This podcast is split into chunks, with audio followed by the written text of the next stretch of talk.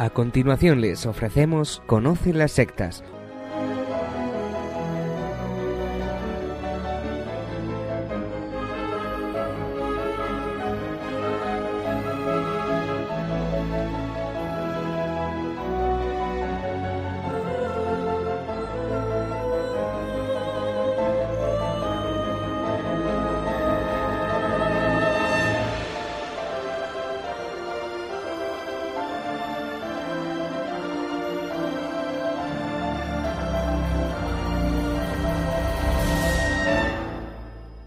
Muy buenas tardes, queridos amigos de Radio María. En estos momentos empieza Conoce las sectas, el programa de sectarismo de Radio María España, dirigido y realizado por las RIES, la Red Iberoamericana de Estudio de las Sectas. Quien les habla y como encargado por la propia RIES para su dirección, Vicente Jara. Y también con todos ustedes, Izaskun Tapia Maiza. ¿Qué tal, Izaskun? ¿Cómo estamos? ¿Qué tal? Muy buenas noches a todos. Pues estoy muy bien, gracias a Dios. Pues al sumario vamos a ver el tema para el día de hoy.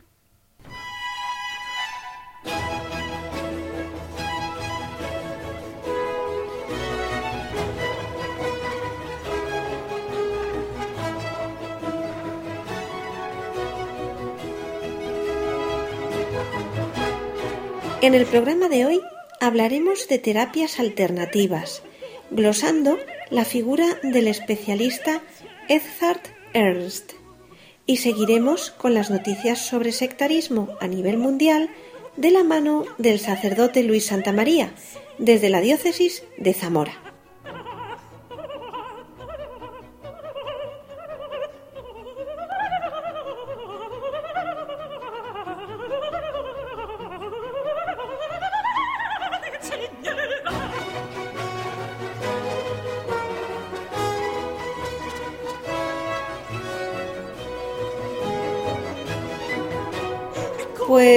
Edzard Ernst, Terapias Alternativas, esto es Nueva Era, que como vemos hace falta más y más programas sobre todo esto. Pues sí, vamos a centrarnos y lo primero digamos algo de su vida.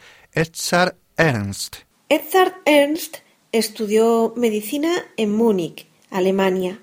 Su primer trabajo fue en un hospital de homeopatía, de medicina natural, y allí fue su primer contacto con las medicinas alternativas.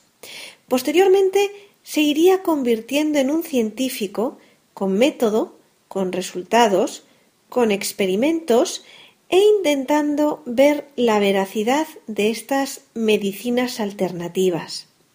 La verdad es que este doctor empezó en este mundo como alguien amigo, dice él, como un creyente en lo que veía, un joven que empezaba a tener contacto con pacientes, y esto le llevó a estudiar y publicar unos mil artículos sobre este tema, más cuando en 1993 obtuvo una plaza en Exeter sobre medicina complementaria o alternativa complementaria o alternativa, que es lo mismo, son formas de decir la misma cosa. Bien, pues después de todo esto que nos ha dicho Izaskun, la conclusión es muy simple. Conforme él iba formándose como médico, pues fue aplicando o intentando aplicar métodos científicos a toda esta gran cantidad de cosas que dice la medicina alternativa que si hierbas, que si emplastos, que si el poder de la luna, que si masajes en los pies para arreglar cataratas en los ojos, que si otros masajes de tipo energético, que si agua imantada, que si masajes ya no del cuerpo sino del aura, que si reiki, que si homeopatía. Bueno, el tema, vamos, la conclusión, pues que el 95% de la medicina alternativa pues es mentira. Y que sólo ese 5% son cosas ciertas, pero que están mezcladas y que entresacadas pues tienen un cierto rigor, un cierto sentido, pero con esa gran mezcolanza en el conjunto realmente pues todo es un fraude, todo es una mentira o como decimos, verdades a medias, en definitiva, un engaño. Era de esperar como ya saben nuestros oyentes de Radio María. Vicente, ¿Cuál fue la respuesta del mundo alternativo de la medicina alternativa? Pues él lo explica muy bien el doctor Ernst y dice que el mundo de las medicinas alternativas se queja de él porque siempre está intentando, siempre estaba intentando probar o encontrar errores en sus métodos. Y él le respondía siempre lo mismo, que eso es, porque él está usando un método científico. El método científico consiste en eso, en buscar errores, en comprobar, en refutar, para así mejorar y mejorar continuamente. Se trata de hacer hipótesis, conjeturar y ver si son refutadas, ver cómo mejorar cada vez los métodos. Es, en definitiva, la ciencia, el método científico.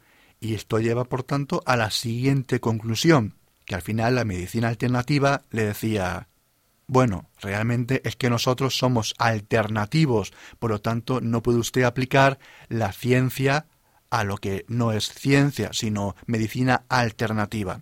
En definitiva, que cuando los métodos científicos realmente mostraban que todo era un fraude, aquellos curanderos de la medicina alternativa, de la pseudomedicina, decían que bueno, que realmente el método científico no había que aplicarlo a ellos, porque ellos eran alternativos.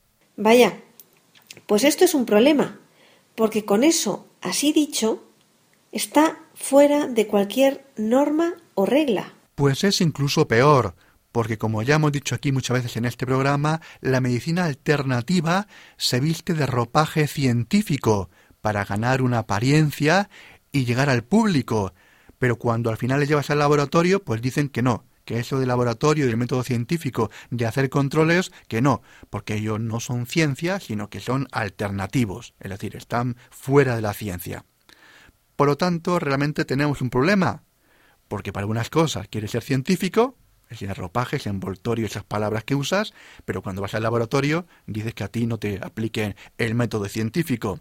Por lo tanto, o todo o nada. Usan palabras, dicen que curan, que logran tal o cual cosa, que si energías, que si compuestos químicos, que si lo que sea, pero luego no admiten unas normas científicas. Eso es. Además que cuando hablamos de una enfermedad concreta, por ejemplo una lesión ocular, pues estamos hablando de eso, de un órgano, con sus características. Y realmente, científicamente, pues sabemos mucho. Sabemos cómo ha ido evolucionando el ojo, cómo es el ojo de los invertebrados, el ojo de los vertebrados, cómo es su estructura, conocemos cómo llega la luz y la luz se recoge, las funciones de la córnea, o de la pupila, o del iris, la retina, qué es eso del humor vítreo, lo que es el punto ciego, lo que es el nervio óptico, es decir, sabemos muchas cosas desde la ciencia.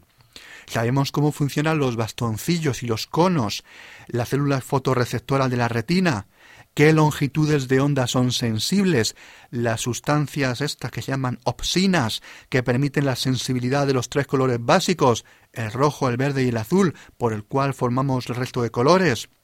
Sabemos muchas enfermedades, cómo se producen, cómo curarlas, cómo tratarlas. Hay mucha historia de la cirugía, de pacientes, de casos, de análisis. Es decir, hay mucho estudio profundo científico en muchas disciplinas también, con mucha experimentación. Hay rigor, hay racionalidad. Es decir, tenemos ciencia. Por lo tanto, si la medicina alternativa está tratando del ojo, de una lesión ocular, tienes que aplicar la ciencia lo que acabamos de nombrar, y así con cualquier enfermedad o cualquier, cualquier órgano humano. Si nos vamos a las medicinas alternativas, tenemos por ejemplo que el Reiki afirma, cómo no, que también puede curar problemas de visión. Vámonos, por ejemplo, a una página web de Reiki. Da igual, no vamos a nombrarla. Es de Internet, es una página más de las muchas que hay. Y leemos, vamos a leer literalmente lo que allí dice. Sanar y mejorar la visión con el Reiki. Con la ayuda del Reiki podremos armonizar y equilibrar el flujo de energía en la zona de los ojos. Durante el tratamiento canalizaremos energía universal en la zona de la cabeza. Las posiciones que vamos a utilizar son las siguientes. Posición 1. Manos sobre la cuenca de los ojos chakra agna. Posición 2. Manos sobre las sienes. Posición 3. Manos a la nuca, zona posterior del chakra agna. ¿Se dan cuenta? Esto y nada más es lo que dice el Reiki. Y todo lo que hemos hablado antes, de la retina, de las opsinas, de los bastoncillos, de los conos, de cómo se forman esos tres colores, la longitud de onda, aquí no hay nada de esto. El Reiki simplemente dice que te cura, unos chakras, eh, unas manos en las sienes y demás. Pero oiga, ¿dónde está aquí la ciencia? ¿Dónde está aquí un poco el rigor? No hay nada. No hay nada. Así es la medicina alternativa. No tiene sentido tratar de enfermedades, de órganos, de medicina, de agentes patógenos, es decir, de cosas, de aspectos de naturaleza, aspectos naturales, y no usar el estudio de la naturaleza, sino simplemente decir, no, no, esto funciona por una energía que sale de mis manos. O te doy un masaje del aura que está en torno nuestro, te doy un masaje sin tocarte y te curas o que si inhalas unos inciensos, o, o mejor, te, mira, te concentras en tu ojo dañado y tú mismo te vas a curar. Tienes que hablarle a tu ojo, porque tu ojo está enfermo y, está enfermo porque se siente no querido. Ha sido maltratado por ti. No has cuidado de tu ojo y por eso tu ojo ahora está dañado. Tienes que hablarle con cariño a tu ojo, para que así el ojo se regenere y vuelva a sentirse parte de tu cuerpo y entonces realmente empiece a funcionar porque está enfadado contigo. Bien, esto no es serio. Y esto que les he relatado ahora mismo, esto también es medicina alternativa y esto se vende. La gente se concentra en su ojo, intenta que su ojo vuelva a dejar de estar enfurruñado y empiece a funcionar otra vez, porque se ha enfadado porque tú le has dañado. Vamos a ver, vamos a ver, seamos serios. Seamos serios. La experiencia de Edzard Ernst le ha llevado a dar una serie de puntos concretos que él considera que han de darse para convertirse en un charlatán de hoy de este tipo de pseudociencias. Vamos simplemente a enumerar las características para convertirse en un fraude de las medicinas alternativas o un charlatán cualquiera de la nueva era. Primero, dice el doctor Edzard Ernst. Hay que buscar un tipo de terapia que sea atrayente, que sea atrayente, muy atractiva. Le damos un nombre llamativo y fantástico. Luego inventamos una historia pues totalmente increíble. Un familiar, por ejemplo, que en su lecho de muerte pues nos hace una revelación extraordinaria o una carta encontrada en la sala de espera de un hospital, donde relata algo realmente también fantástico, un acontecimiento muy extraño ligado a esa terapia que nos hemos inventado. Luego lo embadurnamos, dice el doctor, con términos científicos, que es energía, que es teoría cuántica, nombramos a alguno de esos sabios con el pelo despeinado, algún premio Nobel un poco extravagante, a continuación decimos que ya se conocía la antigüedad, que está ligado al acervo de la cultura, a la sabiduría más arcaica. Seguimos, porque quiere decir que esta terapia no cura solamente algunas cosas, sino que realmente lo cura todo. Vamos, que no tiene freno, que puede curar cualquier enfermedad. Además hay que mencionar pues algunos casos de personas que lo han probado y que afirman y juran que funciona. Luego damos algunas estadísticas más o menos hablando de mejoras claras, personas que se han sentido mejor, que han notado un incremento en su vitalidad, en definitiva. Términos vagos y, y difíciles de medir. Luego lo que se hace es subir y encarecer el precio de estas terapias dando la alarma de que obviamente las farmacéuticas están en contra de nosotros y que impiden que nuestros métodos pues lleguen al público porque entonces les dejaríamos sin negocio. Pues vamos a escuchar un poquito de música, sí. La selección musical de hoy se va a centrar en canciones actuales en español. Seguro que todas nos suenan muchísimo, que nos resultan muy conocidas porque actualmente están de moda. Pues vamos a comenzar con Pablo López, acompañado de Juanes, en el tema Tu enemigo.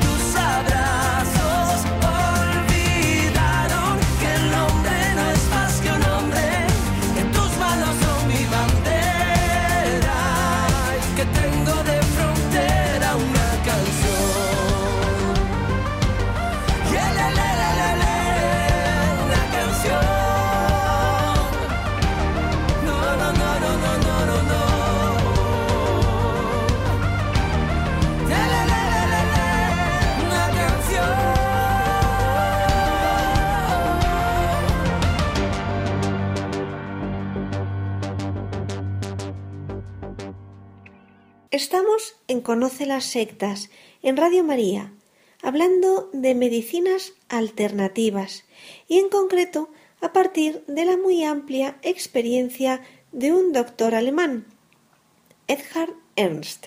Y queremos también entresacar para ustedes algunas frases bastante rotundas nacidas de la experiencia en este campo de la medicina alternativa por parte del doctor Ernst, que ha intentado probar científicamente si esto de las terapias alter- alternativas pues tiene alguna base, algún rigor o realmente no lo tiene. Pues vamos a entresacar algunas de sus frases dentro de, de sus artículos, dentro de sus blogs personales, dentro de diferentes entrevistas que ha ido concediendo.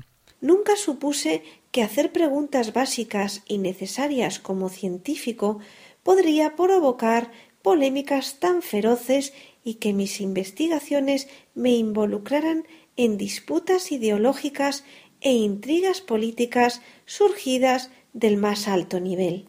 Aquí en parte se está refiriendo el doctor Ernst a las presiones que ha tenido que sufrir por parte del príncipe Charles, el príncipe Carlos de Inglaterra, que es un gran creyente en la pseudociencia de la homeopatía.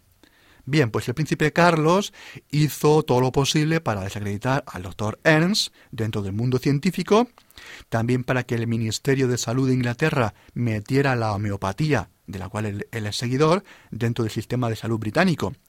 Y claro, ante esto, pues el doctor Ernst llamó al heredero de la corona británica, pues que era un ignorante, que era un charlatán, y claro, simplemente con esto consiguió pues que la financiación de su cátedra médica pues fuera eliminada, perdió su trabajo, eh, se le hizo un gran vacío dentro de buena parte de sus colegas médicos que no querían tampoco meterse en ningún lío, muchos apoyos ciertamente privadamente, pero muy pocos en público, y es verdad que al final consiguió rehabilitarse, pero fue un verdadero calvario.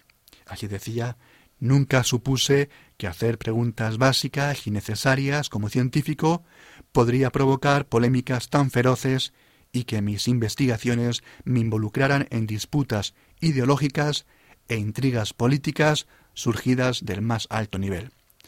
Pues vayamos, Izaskun, a otra de las frases del doctor Ernst. Los terapeutas alternativos y sus partidarios parecen un poco como niños jugando a médicos y pacientes. Si un médico tiene problemas para comprender las causas multifactoriales y los mecanismos de una enfermedad o no domina el complejo proceso de llegar a un diagnóstico y la búsqueda de un tratamiento eficaz, esté tentado de emplear en su lugar conceptos como la homeopatía o la acupuntura. Eso es, eso es. La ciencia es complicada, es complicada y dar con las causas, pues a veces pues no es fácil, muchas veces es realmente muy difícil, no lo sabemos todo. ¿Qué mejor entonces que decirle al paciente que aplique una sesión de agujas en cuarenta centros diversos de la piel en torno a su espalda, o en el brazo, o en una pierna que tiene con dolores, o que se beba un vaso de agua con una dilución un millón de veces diluida? Pues bueno, pues todos están contentos. Se hace y listo. Otra de las frases del doctor Edzard Ernst es la siguiente, hablando, atención, del paralelismo entre pertenecer a una secta y el seguir las medicinas alternativas. Hay muchos paralelismos entre una secta y la medicina alternativa. El que más me llama la atención es el hecho de que cualquier chispa de la disonancia argumental es eliminado por un incesante flujo de contrainformación que a menudo equivale a una forma de lavado de cerebro. El doctor Ernst que conoció los métodos médicos del Partido Socialista Nacional Alemán, Nacional Socialista de Hitler, dice que se parece mucho a aquella medicina en parte sostenida por ideas alocadas, alocadas y pseudocientíficas, a veces mágicas, pues con lo que él ha visto en su historia, en su, a lo largo de su vida, con muchos seguidores de la nueva era y de todas estas medicinas alternativas. Y dice así cuando se abusa de la ciencia, secuestrada o distorsionada con el fin de servir a sistemas de creencias políticos o ideológicos, las normas éticas patinan. La pseudociencia resultante es un engaño perpetrado contra los débiles y los vulnerables. Nos lo debemos a nosotros mismos y a los que vengan después de nosotros, permanecer en la lucha por la verdad, sin importar la cantidad de problemas que esto pueda causarnos. Otra de las frases que queremos entresacar, nos parecen bastante rotundas, es una en la que hace mención a, a todo el tema del Reiki, esto de la curación por las manos, ya sea tocando, imponiendo, sin tocar, incluso a distancia. Y el doctor N se hace una pregunta que es ¿Por qué él piensa que la gente le llama tanto la atención esto del Reiki y por qué es tan popular? Pues ahí va su respuesta. Agárrense. Usa expresiones de la ciencia, se intenta hacer respetable. Hablan de mejorar tu energía vital usando la energía del universo o manipulando biocampos para que seas feliz, estés satisfecho y tengas éxito. La nueva era te promete el poder de curar a los enfermos y crear la realidad de acuerdo a su voluntad, es decir, te ofrece el que tú puedas ser Dios. Pues eso es. La gente quiere ser Dios. La New Age es el intento del hombre de convertirse en Dios. No voy a comentarlo, es algo que lo hemos dicho en muchos programas, y una vez más también lo apunta dentro de la gran experiencia del doctor Ernst lo mismo. La gente se apunta aquí al Reiki, a la nueva era, a estas terapias, porque quiere ser Dios. Pues mal vamos. Bueno, pues es suficiente y quien quiera más puede acudir al blog personal de este doctor Es un blog excelente, muy amplio, es algunas veces bastante complicado, lo recomiendo sobre todo al personal médico y sanitario, que algunas veces, la verdad, por lo que yo sé y otros colegas sabemos, a veces juegan aprendices de brujo, y sé lo que me digo. Muchos doctores, obviamente la gran mayoría no, pero algunos mm, personas del ámbito médico, sanitario, a veces pues se relevaran hacia este tipo de terapias. ¿eh? Bueno, recomiendo el blog tanto a ellos como para todos. Es un blog muy bueno que está en inglés. Allí verán lo que dice el doctor Edzard Ernst. Es fácil buscarlo en internet. Ernst Edzard. Bien, allí habla de un montón de cosas de la falsa medicina de la antroposofía, de Rudolf Steiner, que también aquí hemos hablado, de los remedios para las migrañas, de la medicina alternativa, de la naturopatía, de la acupuntura, de la moxibustión, de la hipnoterapia, de la curación también por emociones, por bioemociones, por sentimientos, la curación por contacto o sin contacto, sobre el tema de las vacunas, si es bueno o no es bueno vacunarse, sobre dietas, sobre depresiones, cómo remediarlas, habla de aromaterapia, de aceites, de masajes y también al final pues también te habla de la terapia de orines. Sí, sí, la terapia de orines, que es una de las formas más chuscas, más graciosas que tienen estos charlatanes, puede partirse de risa de sus clientes. Hablen con un especialista de laboratorio clínico o con un químico y verán lo que les dice de la utilidad de la orina para curarse. Van ustedes listos. Bueno, pues con esta recomendación de este blog que pueden encontrar por internet, Ernst Edzard, E-R-N-S-T, Ernst Edzard, E-D-Z-A-R-T. Bien, un blog excelente, muy recomendable. Otro poquito más de música. Ahora vamos a escuchar a Maldita Nerea en el tema Tú eres la vida. Hay una luz siempre cerca, trae la oportunidad. No eres el miedo que queda, eres la vida que das.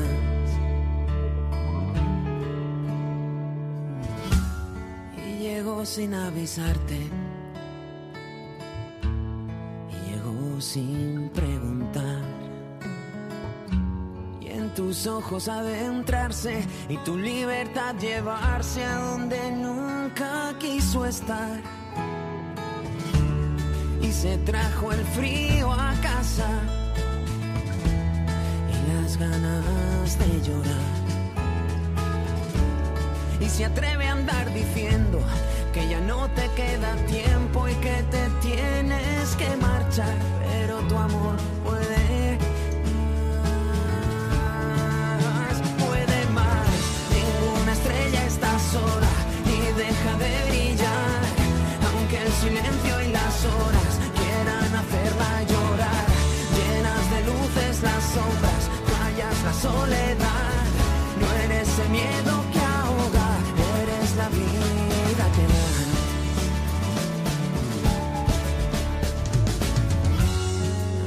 Sabe cuánto duele y lo cerca que se está de rendirse ante el gigante, de romperse a cada instante ante la cruda realidad. Pero tu amor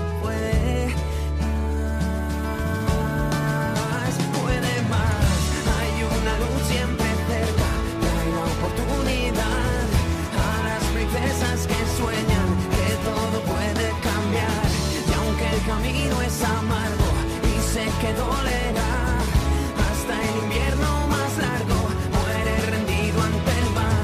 Ninguna estrella está sola ni deja de brillar, aunque el silencio y las horas quieran hacerla llorar. Llenas de luces las sombras, callas la soledad. No eres el miedo que ahoga, eres la vida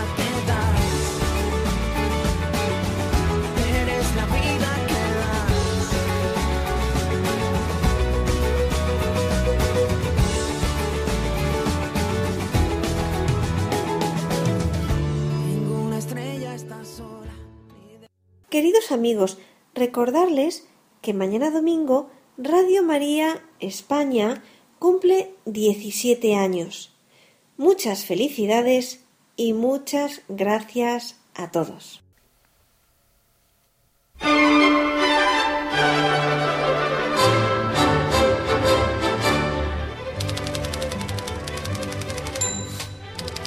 Continuamos en Radio María, donde ahora comienza la segunda parte del programa Conoce las sectas. Desde la diócesis de Zamora ya está preparado el padre Luis Santamaría, dispuesto a contarnos las últimas noticias relativas a todo este mundo del fenómeno sectario y la nueva religiosidad.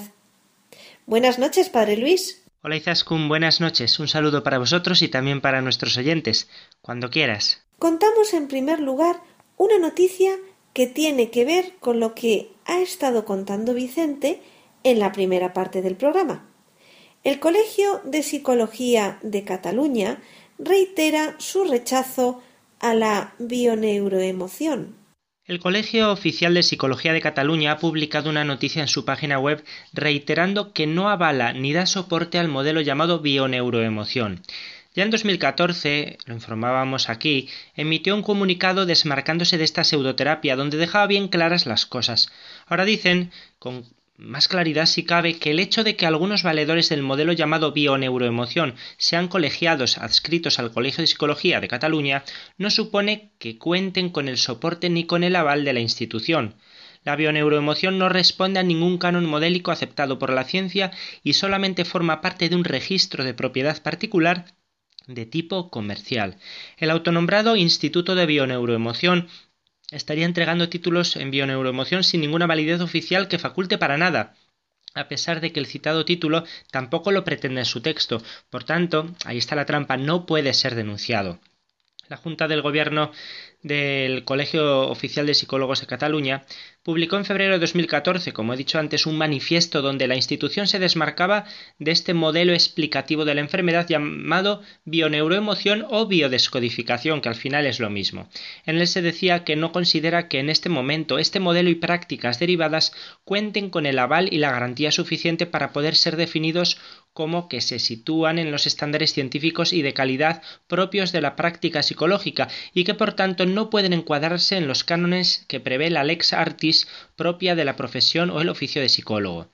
En este sentido, el hecho de que algunos de los valedores de este modelo y prácticas derivadas pertenezcan al Colegio Oficial de Psicología de Cataluña no supone que cuenten con el soporte o aval de esta institución, siendo su práctica, por tanto, al margen de las reconocidas como propias para este colegio profesional. Es por esto, decían, que esta corporación hace pública su decisión de reservarse las acciones legales y estatutarias que, en virtud de sus competencias y funciones colegiales, se le reconocen en defensa de la profesión, de sus integrantes y de sus usuarios. Si lo recuerdan los oyentes que escucharan nuestro programa hace 15 días, una mujer valenciana murió recientemente tras dejar su tratamiento para el cáncer por seguir bioneuroemoción. Por eso el tema es bastante serio. ¿Qué más dice este nuevo comunicado catalán, padre Luis? Bueno, como institución oficial representante de los profesionales de la psicología en Cataluña, este colegio se ratifica en su manifiesto de 2014, del que acabo de leer unos extractos, y en el hecho de que únicamente puede avalar aquellos modelos terapéuticos que, basados en la evidencia, tengan reconocimiento académico internacional presentándose como modelos válidos. Todos aquellos otros modelos eh, que, que, no sigan esto y que no estén reconocidos ni validados por la comunidad científica, dice, acostumbran a pertenecer a registros de marca comercial por parte de particulares con la intención de llamar la atención del usuario para obtener un mayor número de clientes. Ojo a esto que es importante, ¿eh? no dice pacientes sino clientes, un registro de marca comercial. Y sigo leyendo mm, porque creo que esto es todo muy interesante. En la medida, sin embargo, en que un determinado modelo de estas características se acerca a prácticas propias de pseudoterapias alternativas y que su aplicación genera alarma, confusión o expectativas de cura sobredimensionada o mágica, poniendo incluso en riesgo la salud física o psíquica de los pacientes seguidores, el Colegio Oficial de Psicología de Cataluña se desmarca públicamente de este modelo.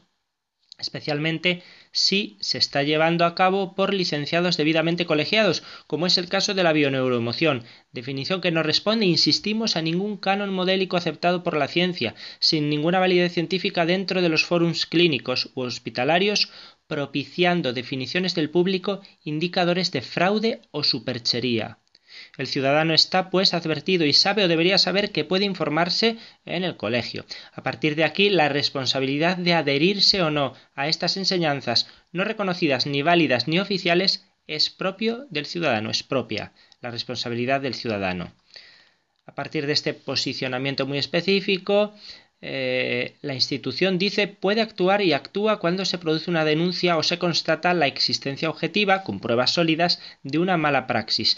Según ellos, nada de esto ha sucedido en firme sobre la bioneuroemoción. Y termina diciendo también que el Colegio Oficial de Psicología de Cataluña está cada vez más preocupado por este creciente rumor de abuso y mala praxis que se establece alrededor de la bioneuroemoción, pero ni la Junta de Gobierno, ni el Gabinete Jurídico o la Comisión Deontológica podrán actuar con garantías sin pruebas sólidas que faciliten la sanción que podría llegar a la expulsión del colegio, además de la imputación penal si se prueba todo lo que se dice en clave de rumor.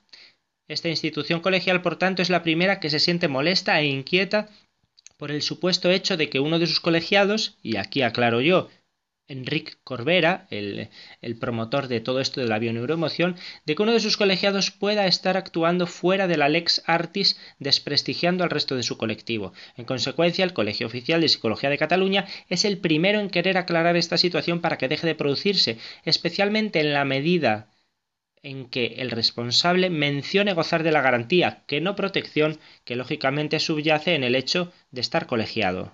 Pasamos ahora a otra noticia un portal inmobiliario de Internet ha hecho un estudio sobre los 10 templos mormones más caros de Iberoamérica.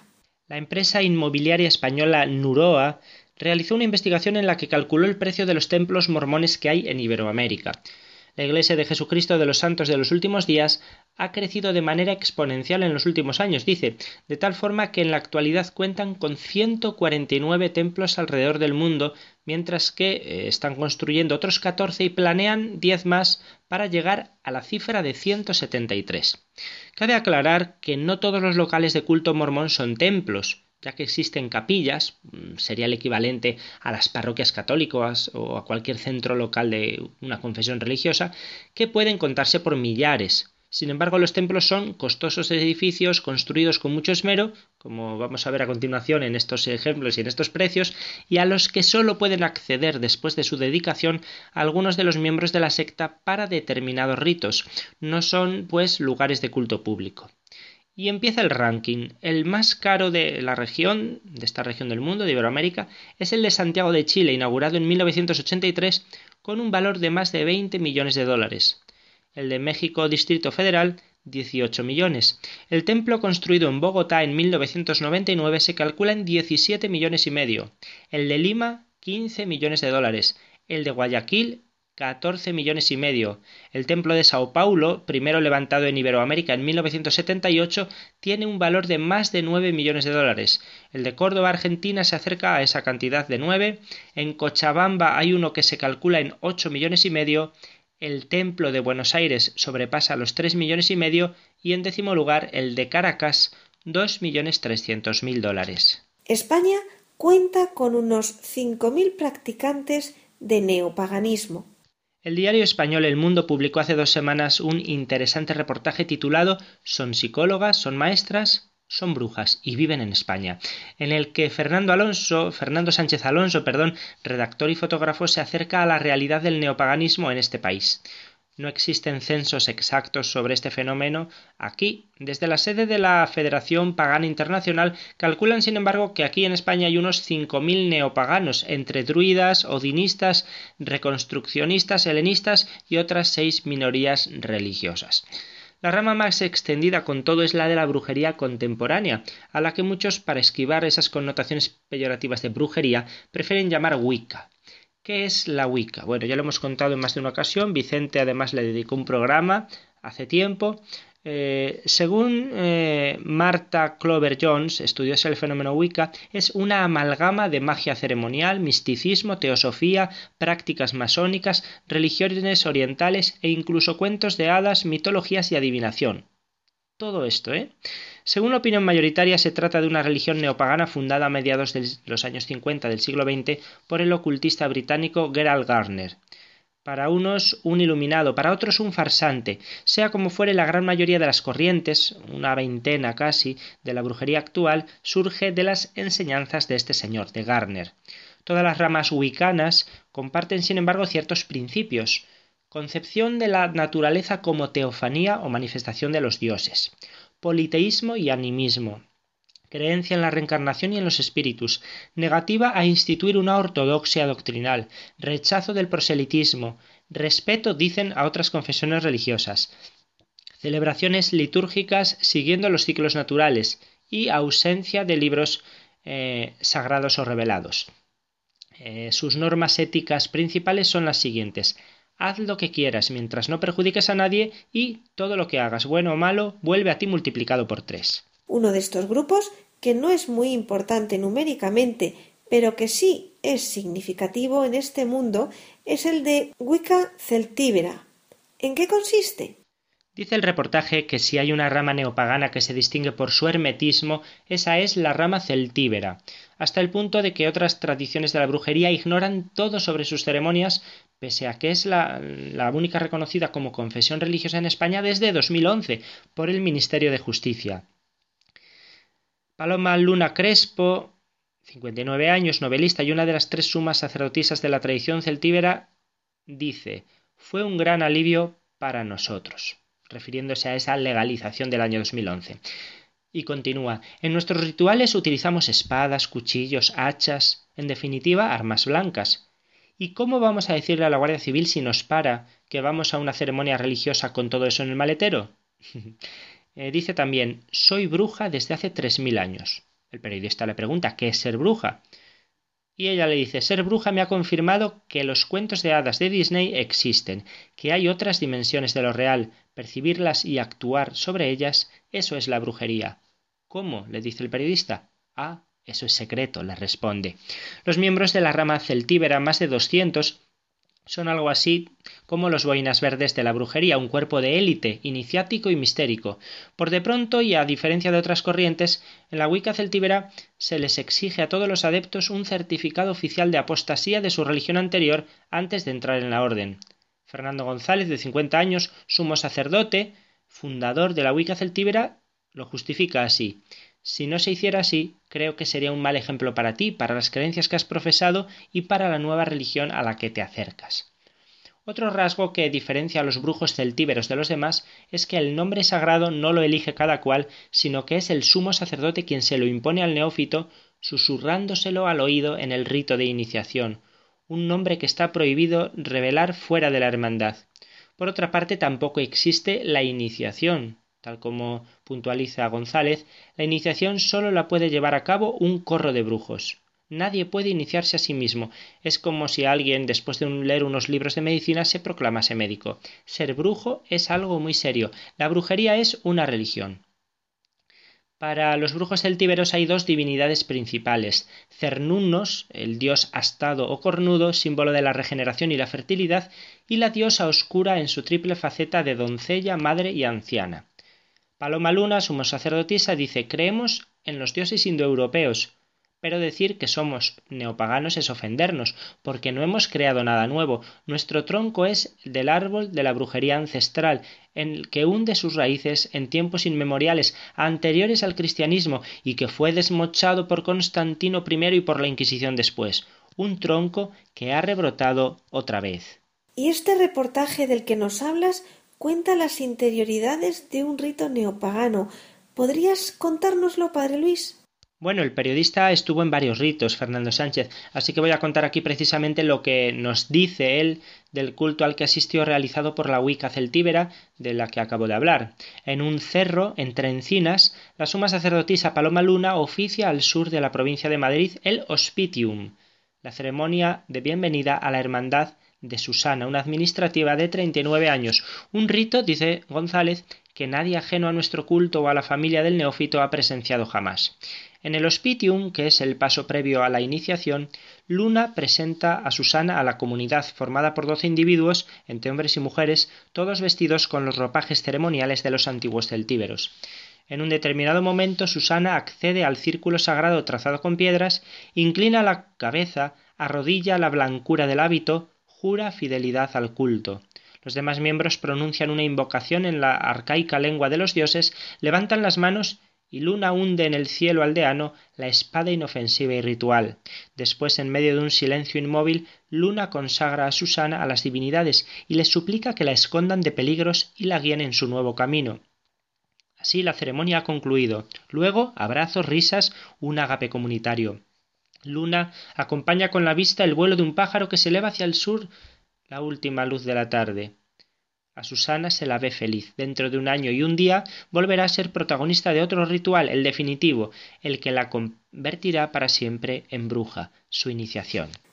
En esta semana se ha sabido que está siendo juzgado en Málaga el líder de la secta Dharma Tradición, acusado de abusos sexuales.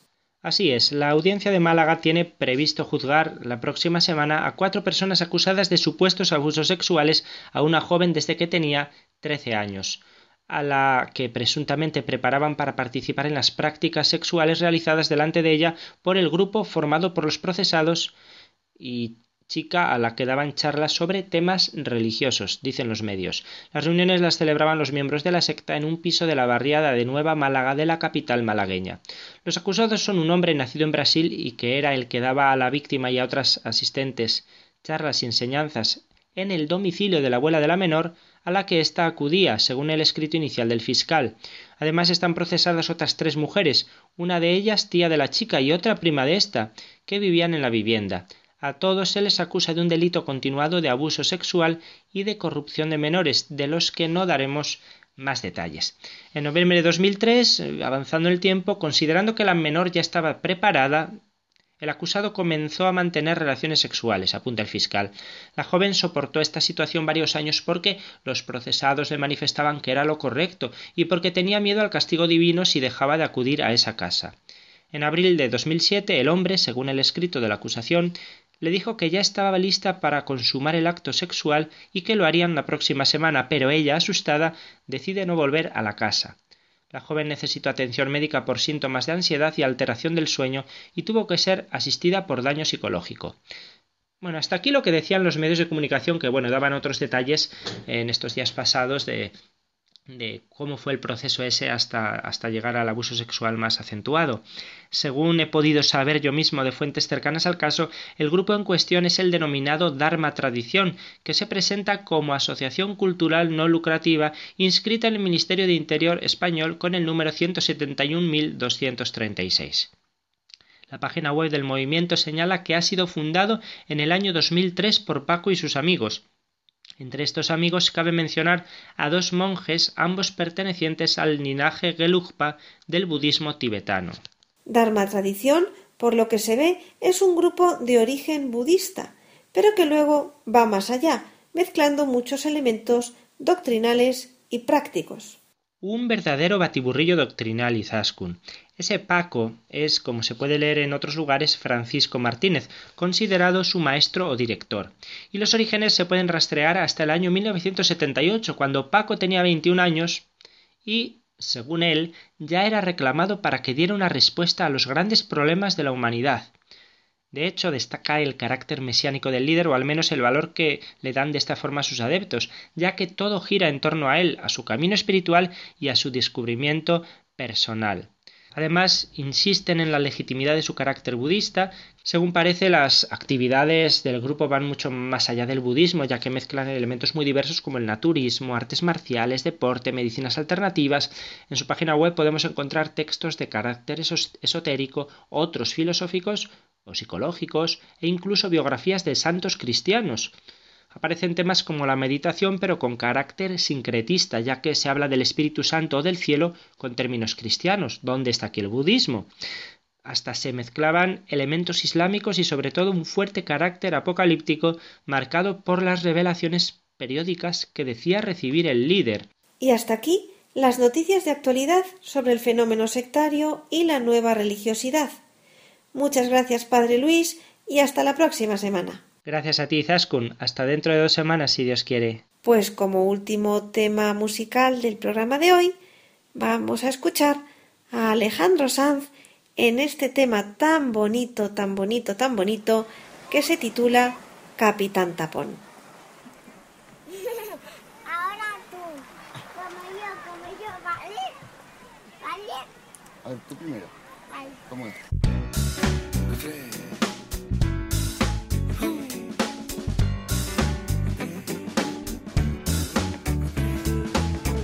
Recientemente en mi casa vive un tipo que me manda, que me corrige, me ordena y me torea, pero me da Y ya en el final, como siempre, les recuerdo nuestro correo electrónico y las tres páginas web. El correo electrónico es conoce las sectas La web de la RIES, la red iberoamericana de estudio de las sectas, es www.ries-medio-sectas.tk, donde podrán suscribirse al boletín semanal de manera gratuita. La dirección del blog de las Ries es www.info-ries.blogspot.com. También pueden leernos dentro del portal de noticias religiosas de Infocatólica, cuya web es www.infocatólica.com. Si alguno de ustedes, queridos radioyentes, desea alguno de los programas de Conoce las Sectas, para ustedes mismos, para un familiar, para un amigo, como un regalo, ante alguna necesidad por alguno de los temas aquí tratados o por la razón que sea, pueden llamarnos al teléfono 902 500 518. Lo repito, 902 500 518. Muchas gracias, buenas tardes de parte de todo el equipo, que está compuesto por Vicente Jara, Luis Santamaría y quien les habla, Izaskun Tapia Maiza. Hasta dentro de dos semanas, si Dios quiere.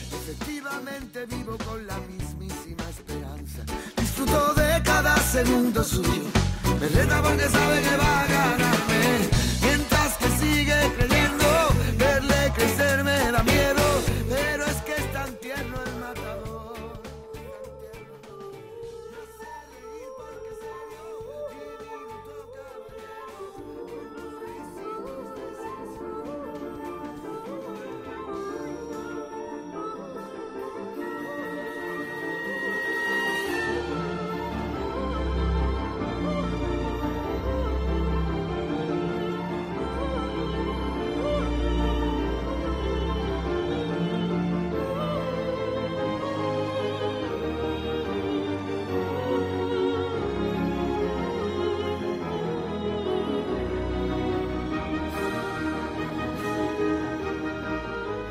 Les hemos ofrecido Conoce las sectas,